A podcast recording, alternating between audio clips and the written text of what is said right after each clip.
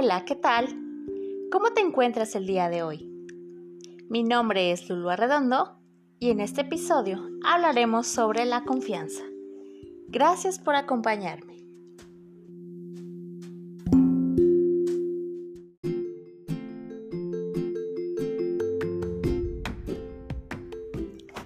La mejor manera de averiguar si se puede confiar en alguien es confiar en ellos una frase muy típica de el autor Ernest Hemingway.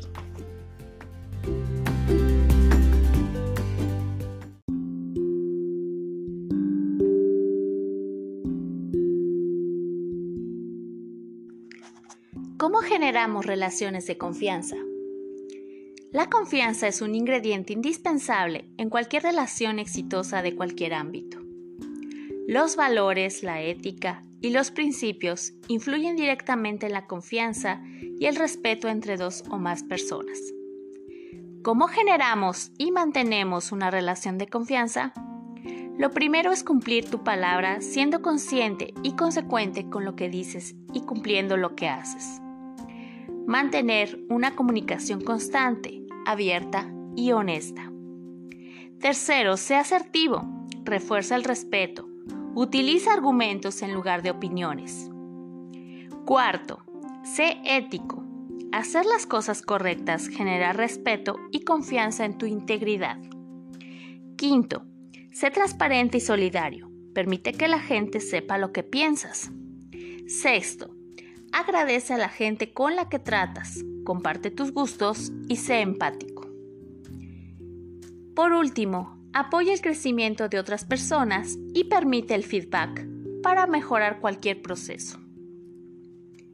Aprender a confiar es una de las tareas más difíciles de la vida. La confianza supone una suspensión, al menos temporal, de la incertidumbre respecto a las acciones de los demás. Cuando se es coherente entre lo que piensas, dices y sientes, tus acciones van a ser en consecuencia y estás dando un paso importante para conquistar la confianza. ¿Y cuáles son los tipos de confianza? La confianza en los demás, la autoconfianza, la falsa confianza, la confianza conductual, la confianza emocional, la confianza espiritual, la confianza simple y la confianza alimentada. Depende de la voluntad de ambas partes de trabajar por el bien de la relación. No se debe producir dolor en el proceso. Una vez que funciona, la relación será más fuerte a través de una comunicación asertiva. Motivos para la desconfianza que dependen solo de ti son generar expectativas sobre la pareja o alguna relación, tener inseguridad, miedo a la intimidad y al compromiso. Tener experiencias previas de parejas anteriores.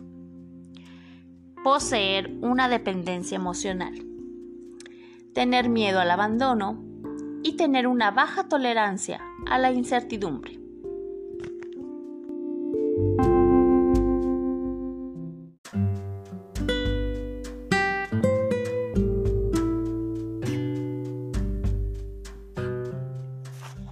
cambiamos, evolucionamos y para mantener y crecer en cualquier tipo de relación debemos saber que es un proyecto que requiere esfuerzo.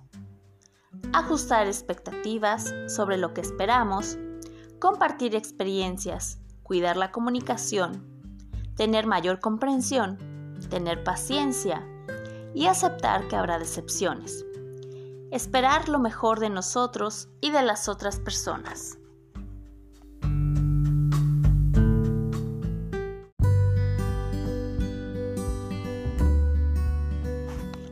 Gracias por acompañarme en este episodio.